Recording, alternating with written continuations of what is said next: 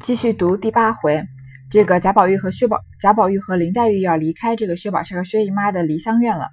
小丫头忙捧过那一件斗笠来，宝玉便把头略低一低，命她戴上。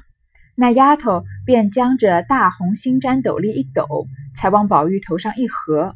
宝玉便说：“爸爸，好蠢东西！你也轻些儿，难道没见过别人戴过的？让我自己戴吧。”黛玉站在炕沿上道：“啰嗦什么？过来，我瞧瞧吧。”宝玉忙就近前来。这个他们要走的时候，外面不是在下雪吗？小丫头就把这个斗笠给导呃帮这个宝玉宝玉戴上，然后宝玉就把头低一低，然后让这个小丫头给他戴到头上。这个斗笠我们知道是什么样的吧？它就是呃头顶就是在在头顶上卡在那里，然后边上一圈是这个。呃，像我们现在的那种宽檐的太阳帽一样，可以挡，就是挡住雪和挡住雨的。然后呢，这丫头把那个大红星毡的斗笠一抖啊，才往宝玉头上一放，宝玉就就把就把宝玉这个娇嫩的公子哥给弄痛了。他说：“你你也太蠢了吧，你也轻点呀，笨手笨脚的，难道你没见过别人戴吗？那我自己来戴吧。”黛玉这个时候站在炕沿上说：“你啰嗦什么？过来，我来帮你戴。”然后宝玉就赶快凑到黛玉面前来，黛玉用手整理。轻轻拢住束发冠，将立檐拽在抹额之上，将那一堆，将那一颗核桃大的绛绒簪缨扶起，颤巍巍露于例外。整理已毕，端详了端详，说道：“好了，披上斗笠吧。”宝玉听了，方要了斗笠斗篷，披上斗篷吧。宝玉听了，方要了斗篷披上。薛姨妈忙道：“跟你们的妈妈还都没来呢，且略等等不好吗？”宝玉道：“我们倒去等他们，有丫头跟着也就够了。”薛姨妈不放心，到底命两个妇女跟随她兄妹方罢。他二人到了扰，一进回至保姆贾母房中。这个林黛玉帮贾宝玉戴这个斗笠啊，是驾轻就熟的。你看，她用手先整理一下，把贾宝玉的头发束成一束，然后呢，她的斗笠很明显，她肯定是头顶是空心的，嗯。不是那种实心的帽檐，所以他把头发穿过那个斗笠的洞，然后把那个这个贾宝玉头上的这个簪缨扶起来，然后露在斗笠外面，然后再把斗笠扣上去。不像刚刚那个丫鬟把那个斗笠往上一戴，头发也不整理，所以就把宝玉弄痛了。然后就说：“好，你披上斗篷吧。”宝玉就披上斗篷。你看这个画面写的非常的短，但是你觉不觉得很美好？一个两个都是十一二岁年纪相仿的少男少女，然后林林黛玉在轻轻的帮他整理这个斗笠，这个动作啊，这个大家闺秀大家闺秀的宝姐姐是不可能做得出来的，只有这个宝玉和黛玉从小一处长大，这个经过了四五年这样的青梅竹马的情谊，才会很才能很自然的做这样的动作，不然呃虽然十一二岁还是小男孩小女孩，但是在那个年代也是要有这个男女有别了。然后薛宝钗再比贾宝玉大一岁，就而且她又情商很高嘛，她更懂得这个男女之别。所以你想想看，如果你当时站在薛宝钗的这个一呃立场看的话，这个画面是不是你会不会觉得又美又有一点羡慕，又有点嫉妒呢？虽然表面上是林黛玉在狂吃这个薛宝钗的醋，但其实林黛玉和宝玉贾宝玉的那种亲密啊，是薛宝钗这样的人根本就不可能插足的。然后薛姨妈说：“你们的奶妈还没来呢，先别走。”贾宝玉说：“我们怎么能等他们？他们是仆人，对吧？”所以这个薛姨妈不放心，就是找了两个人跟着他们。这个贾宝玉和林黛玉呢，就一起回到贾母房中了。贾母尚未用晚饭，知是薛姨妈出来，更加欢喜。因见宝玉吃了酒，遂命他自回房去歇着，不许再出来了。因命人好生看着侍着。忽想起跟宝玉的人来，遂问众人：“李奶子怎么不见？”众人不敢直说家去了，只说才进来的，想是有事出去了。宝玉踉跄回头道：“他比老太太还受用呢，问他做什么？没有他，只怕我还多活两日。”一面说，一面来至自己卧室。这个回到贾母那边啊，贾母看到这个贾宝玉喝过酒了，就让他先回房去歇着，不要再出来。然后想起来，因为贾宝玉之前不是说过很多次，他这种公子哥进出都是要有人跟的。然后贾母想到他跟着他的人呢，突然觉得好像，哎，这个李奶妈怎么不在？就问他去哪儿了。众人就不敢说李奶李奶妈先偷懒先回家了，就说他刚刚是来的，现在可能有事先出去了。贾宝玉不是在生李奶李奶妈的气吗？还记得吗？他要喝酒，李奶妈不让他喝，他喝了三盅，李奶妈就劝他不要再喝了，所以他就回头说呀，他比老太太还受用呢。等于说这个，你别看他李奶妈是个仆人，他比老太太还尊贵呢。你问他干嘛呀？如果没有他，说不定还我还能多活两天。你看这个，嗯，如果你小时候父母要是呃会训斥你的话，会不会说过没有你的话，我还能多活两日？这个贾宝玉就是这个这样的口气，一面说呢，一面就回到自己卧室了。只见笔墨在案，晴雯先接出来，笑说道：“好好。”要我研了那些墨，早起高兴，只写了三个字，丢下笔就走了，哄得我们等了一日。快来与我写完这些墨才罢。宝玉忽然想起早起的事来，阴笑道：“我写的那三个字在哪里呢？”晴雯笑道：“这个人可醉了。你头里过那府里去，就嘱咐我贴在这门斗上。这会子又这么问，我生怕别人贴坏了，我亲自爬高上梯的贴上。”这会子还冻得手僵冷的呢。宝玉听到，笑道：“我忘了，你的手冷，我替你捂着。”说着，便携手，便伸手携了晴雯的手，同仰手看门门斗上新书的三个字。这个宝玉回到自己卧室啊，看见这个笔墨在案，就是他的这个案几上面啊，有有有毛笔，有和新研的研好的墨。晴雯还记得他的四个大丫头吗？袭雯，呃。袭人、晴雯、麝月、秋纹，其中呢，以袭人和晴雯啊，是她最贴身的两个丫头。这两个人其实也是分两派的，但是我们这里先不说。然后晴雯呢，嗯，我们要知道的一点就是她长得很漂亮，她是所有的丫鬟里面啊长得最漂亮的，然后穿着啊也比较活泼鲜艳。她的长相呢还有几分像林黛玉，其实她的性格也有点像林黛玉。她看到贾贾宝玉进来啊，就笑着说。好啊，你叫我研了那么些墨，你早起高兴说要写字的，我就帮你磨了那么多墨。后来呢，你只写了三个字就走了，害得我在这等了一天。因为贾宝玉不是已经在这个梨香院待了一天了吗？说你赶快要把这些墨给我写完，我才能罢休。贾宝玉啊，突然想起早上起来要写字的事情了，就说我写的那三个字在哪儿呢？晴雯就笑着说：“这个人当然就是贾宝玉，说你肯定是喝醉了。你过去，嗯，到那个梨香院的时候啊。”你就叫我贴在这个门斗上，这会儿你又这么问，我还怕别人贴坏了，我亲自啊搭了这个扶梯，然后上去贴的。这会子手还冻得冷呢。晴雯，你看他说的这个话，他说我生怕别人贴坏了，我亲自爬高上梯的贴贴上。首先，晴雯是在这个丫鬟里面非常有能力的，所以嗯，这个后后面有一章啊，就有一件这个补衣服的事情，别人都不会补，只有晴雯会补。还有呢，晴雯她也是很明白自己有这种能力，眼里也比较看低别人，呃，所以她常常会这个骂这些比她等级低的这些丫鬟。所以在还记得这个贾宝玉先翻了这个，在这个梦里面翻了金陵十二钗的右副册，看到两个人的命运，一个是袭人，一个是晴雯嘛。然后晴雯的那个批语就是心比天高，命比纸薄嘛。你看晴晴雯的心比天高，在这里一下子是不是就能看得出来？他说我怕别人贴坏了，我亲自爬高上梯的贴上的。然后贾宝玉就说：“我忘了你的手冷，我帮你捂着。”然后就拉了晴雯的手，一起看这个门斗上新写的三个字。贾宝玉和晴雯也是很亲密的。一时黛玉来了，宝玉笑道：“妹妹，你别撒谎，你看这三个字哪一个好？”黛玉仰头看里间门斗上新贴了三个字，写着“绛云轩”。黛玉笑道：“这个个都好，怎么写的这么好了？明儿也与我写一个匾。”宝玉嘻嘻的笑道：“又哄我呢。”说着又问：“袭人姐姐呢？”晴雯向里间炕上努嘴。宝玉一看，只见袭人合衣睡着在那里。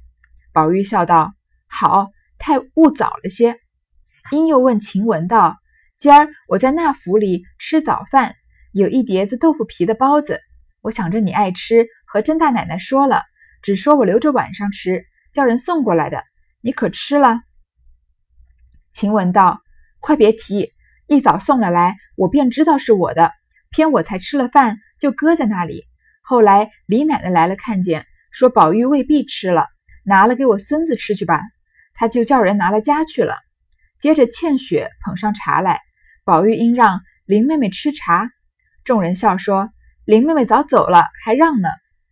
这个贾宝玉啊，想起了问晴问袭人，袭人在哪里？晴雯就把他放就往里间炕上努嘴，就说袭人在里面的炕上面。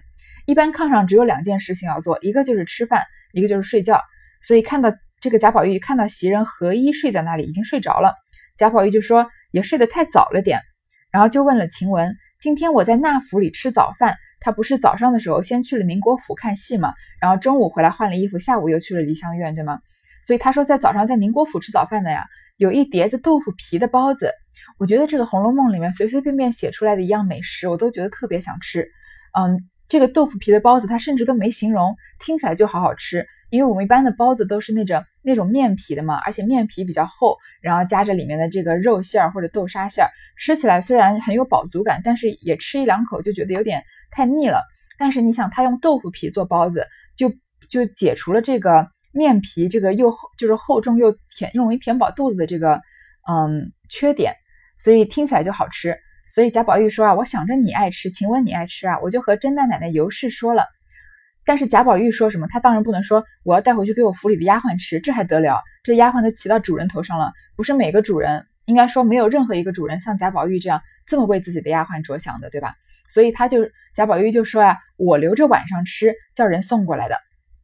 然后就问晴雯说：“你吃了吗？”然后晴雯就说：“你快别提了，一送来这个豆腐皮的包子啊，我就知道是我的。你看，说明贾宝玉对他的丫鬟一直都这么好的，他知道晴雯喜欢吃这个豆腐皮的包子，然后晴雯也知道贾宝玉一定是想着他是送来给他吃的。可是呢，他刚刚才吃了饭，就先放在那儿，因为毕竟也像是这个也比较挡饱嘛，所以他就没吃。”后来李奶妈正好就来了，然后就说什么呀？说宝玉未必吃了，拿来给我孙子吃去吧。李奶妈她自她不是宝玉的奶妈嘛，她自己当然是有家庭，她也有孙子，就说贾宝玉肯定不吃了，拿给我孙子吃吧。然后就就直接叫人拿了家去了。你看我之前是不是说过李奶妈的身份在这个家里面有点特殊？她虽然是仆人，但是因为贾宝玉喝过她的奶嘛，所以是叫她妈妈的。所以李奶妈跟这些丫鬟的等级是不同的，这些丫鬟不太可能跟李奶妈顶嘴的。所以李奶妈要吃啊，晴雯也不可能跳出来说这是贾宝玉给我的，对吧？那李奶妈去告一状，晴雯也要被赶走了。然后呢，嗯，接着倩雪另外一个小丫鬟捧上茶来，宝玉就说林妹妹吃茶。刚刚林黛玉不是在这看她写的字吗？众人就笑着说啊，林妹妹早就走了，还让呢。宝玉吃了半碗茶，忽又想起早起的茶来，因问倩雪道：“早起沏了一碗风露茶，我说过。”那茶是三四次后才出色的，这会子怎么又沏了这个来？倩雪道：“我原是留着的，那会子李奶奶来了，他要尝尝，就给他吃了。”宝玉听了，将手中的茶杯只顺手往地下一掷，豁啷一声打了个粉碎，泼了倩雪一裙子的茶，又跳起来问着倩雪道：“她是你哪一门子的奶奶？你们这么孝敬她？”不过是仗着我小时候吃过他几日奶罢了，如今宠得他比祖宗还大了。如今我又吃不着奶了，白白的养着这个祖宗，养着这个祖宗做什么？快撵了出去，大家干净。说着，便要去立刻回贾母撵她乳母。首先，这个李奶妈拿走豆腐皮包子的事，贾宝玉在这就先算了。然后他喝了半碗茶呢，又想起来他早上起来喝的茶，就问这个端茶给他的倩雪说。我早上呀沏了一碗风露茶，我说过那是茶是三四后三四次后才出色的，就是说那个茶呀，有有一些会品茶的人，好茶他们第一浇都是不喝的，第一浇的水要倒掉，然后第二次之后，第二次开始那个茶才好喝。而这个风露茶因为是上好的茶，它要冲三四次以后，因为前一两次可能会太苦了，然后颜色才会出来才会好喝。所以就说，嗯，你这回怎么又沏了这个呢？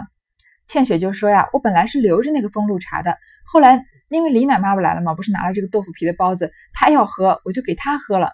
你看，这个先是有豆腐皮包子的事情，又有这个茶的事情，贾宝玉又喝醉了，对吧？所以他就很生气，就把手里的茶杯往地下一扔，就啪发出这个哗哗啷一声，打了个粉碎，还泼到倩雪的裙裙子上。他就跳起来问倩雪说：“她是你哪一门子的奶奶？”这个倩雪不是说她是李奶奶吗？其实也就是好听而已。说你们这么孝敬她干嘛呀？我不过是小时候喝过她几口奶而已，现在啊，她仗着好像她自己比祖宗还要大一样。现在，我又不喝奶了，养着这个祖宗做什么呢？赶快把他先撵出去，大家就干净，大家都舒服。说着就要去撵，就要立刻去回这个贾母，要把这个李奶妈给撵走。原来袭人实未睡着，不过故意装睡，引宝玉来逗他玩耍。先闻得说字、问包子等事，也还可不必起来。后来摔了茶盅，动了气，遂连忙起来解释劝阻。早有贾母遣人来问是怎么了，袭人忙道：“我才倒茶来，被雪滑倒了，失手砸了盅子。”一面又安慰宝玉道：“你立意要撵他也好，我们也都愿意出去，不如趁势连我们一起撵了，我们也好，你也不愁，再有好的来服侍你。”宝玉听了这话，方无了言语，被袭人等人扶至炕上，脱换了衣服。这个原来之前袭人不是在炕上合衣睡着了吗？宝玉说他睡得太早了，其实他是装睡，想跟想逗宝玉玩呢。然后一开始呢，听他们宝宝玉在问他早上写的字在哪呀，然后他的包子这个豆腐皮豆腐皮包子的事情，觉得还不用起来。后来一看宝玉真的生气了，把这个茶杯都摔了吗？赶快就起来劝阻，这个也不逗他玩了。然后贾母呢就派人来问是怎么了，因为他是住在贾母房里的，所以他的房间有这个摔茶杯的动静。这个贾母当然能听得到，就去问了一下怎么了，找人来问。袭人就回那个被差遣来问的人说：“是我刚刚倒茶的时候被雪滑倒了，一不小心把这个茶盅给砸了。因为他不想把这个事情闹大嘛。袭袭人是很识大体的。宝玉房子里面这个两个大丫鬟，一个袭人，一个晴雯啊。袭人就是像薛宝钗，比较懂事，情商比较高，然后她也比较在乎宝玉的学业和前途。晴雯就比较像林黛玉。他比较由着自己的性子，说话也比较刻薄，然后，嗯，对贾宝玉，但是对贾宝玉也是一片真心。然后他就安慰宝玉说呀：“如果你一定要撵这个李奶妈妈呢，我们也都愿意走，不如就连我们一起撵了吧。因为他刚刚不是说把李李奶妈撵出去，我们大家干净吗？他说我们也好，你也不用发愁了，还有其他好的丫鬟来服侍你呢。”宝玉听了这话，才不说话了，因为他。对他不可能是他离不开袭人和晴雯的嘛，嗯，因为那这两个人是一直服侍他的。然后袭人呢就把让宝玉消了气呢，就把他扶到炕上换了衣服。不知宝玉口内还说些什么，只觉口齿缠绵，眼眉愈加形色，忙服侍他睡下。袭人伸手从他项上摘下那通灵宝玉来，用自己的手帕包好，塞在褥下。次日待时，便冰不着脖子。那宝玉就枕便睡着了。彼时李妈妈等已进来了，听见醉了，不敢前来再加触犯，只悄悄的打听睡了，方散方放心散去。你看袭人对宝玉的照顾到什么程度啊？他服侍宝玉睡下来之后呢，他先把他脖子宝玉头脖子上的那个通灵宝玉拿下来，用自己的。手帕包好，塞在这个被子底下，这样第二天早上戴起来的时候呢，就不会冰着脖子，因为那个时候没有什么暖气嘛。一宝玉也喝多了，所以他头一沾到枕头就睡着了。然后李妈妈也已经进来了，因为她因为老太太问了她了嘛，她虽然回了家，赶快又跑回来打听什么事情，听见宝玉醉了，也不敢来多发多说什么话，就悄悄的打听，听说他睡了呢，才放心的走了。次日醒来，就有人回。那边小荣大爷带了秦相公来拜，宝玉忙接了出去，领了拜见贾母。贾母见秦钟形容标致，举止温柔，堪陪宝玉读书，心中十分欢喜，便留茶留饭，又命人带去见王夫人等。众人因素爱秦氏，今见了秦钟是这般人品，也都欢喜。临去时都有表礼。这个，嗯。第二天醒来，有人来回话说，那边的小荣大爷贾蓉带着秦相公秦钟来拜见。之前不是说吗？要把秦钟带来拜见贾母，然后来陪宝玉读书。宝玉就赶快接出去，因为是他新认识的好朋友嘛，带这个秦钟来见贾母。贾母啊，她最喜欢这种长得漂亮的男孩子、女孩子。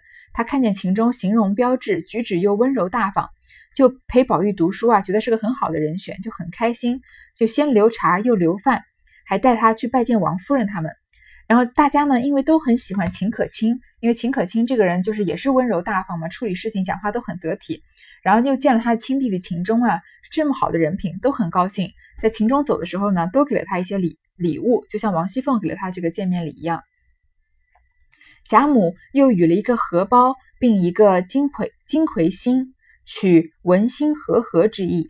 又嘱咐他道：“你家住得远，或有一时寒热饥饱不便，只管住在这里，不必限定了，只和你宝叔在一处，别跟着那些不长进的东西们学。”秦钟一一的答应，回去禀知他父亲秦业。贾母就送秦钟一个荷包和一个金魁星啊，这个寓意就叫文心和合，也就是以后就是会很有文化的意思。然后就跟秦钟说啊，你家住的那么远，因为如果你肚子饿呀，或者天太冷太热呀，就不方便回去，你就住在这里，千万不要把自己给局限住了，或者不要不好意思。只要你只要跟你的宝叔，只跟贾宝玉在一起。别跟那些其他不长进的东西们学，秦钟就答应了，然后回去禀告他的父亲，叫做秦业。这秦业现任工部工部营善郎，年近七十，夫人早亡，因当年无儿女，便向养生堂抱了一个儿子，并一个女儿。谁知儿子又死了，只剩女儿，小名唤可儿。长大时生得形容袅娜，性格风流，因素与贾家有些瓜葛。故结了亲，许与贾蓉为妻。那秦业至五旬之上，方得了秦钟。因去岁夜失亡故，未暇延请高明之事，只得暂在家里温习旧课。正正思要和亲家去商议送往他家塾中，暂且不致荒废，不致荒废。可巧见了宝玉这个机会。又知贾家塾中现今私塾的是贾代儒，乃当今之老儒。秦钟此去，学业料必尽矣，臣民可望，因此十分喜悦。这个讲了一下，这个秦业是什么人？他是工部营善郎，也是在这个朝廷当官的，已经快七十岁了。他的夫人早就死了，因为当年呢，膝下没有儿女，就像养生堂，就像那个嗯福利院吧，抱了一个儿子和一个女儿。所以这个秦可卿是他抱来的，那嗯，所以秦可卿关于秦可卿的身世，她是什么前朝公主那样的猜测就更很多，因为在这里明显说了她不是秦业的女儿嘛。如果说清楚是她是秦业生的，那也就没什么好猜的了，对吧？谁知他抱来的那个儿子又死了，只剩这个女儿了，他就叫她可儿。长大以后啊，因为她长得很美，形容袅娜，性格风流，然后又一直跟贾家有一些瓜葛。你看这里写的很含糊。所所以所以就结了亲，给贾蓉当妻子。你看这个秦业虽然是在朝廷当官的，但并不是什么大官。然后呢，这个嗯，其实家里也没什么钱。马上就要说到这个，为什么这个秦可卿就能跟这个宁国府的这个贾蓉可以当他正妻？所以，然后因为秦可卿的身世又是报来的，所以关于他的猜测很多，这里就不细讲了。然后那个秦业呢，到了五十多岁啊。才生了秦钟，因为他夫人死了，他可能还有一些妾室嘛。然后去年的时候呢，他的师这个秦钟的老师死了，还没有时间请其他的这个老师来继续就是教这个秦钟读书，所以就让秦钟啊在家里复习旧的功课。本来就要和亲家，就是和这个宁国府那边商议啊，送到他们家的家属那里去的，就不至于荒荒废。正好遇见贾宝玉这个机会，这段是不是跟秦钟之前跟贾宝玉说的完全一致？后来又知道呢，贾家私塾中现在的这个老师啊，叫做贾代儒，是当今之老儒。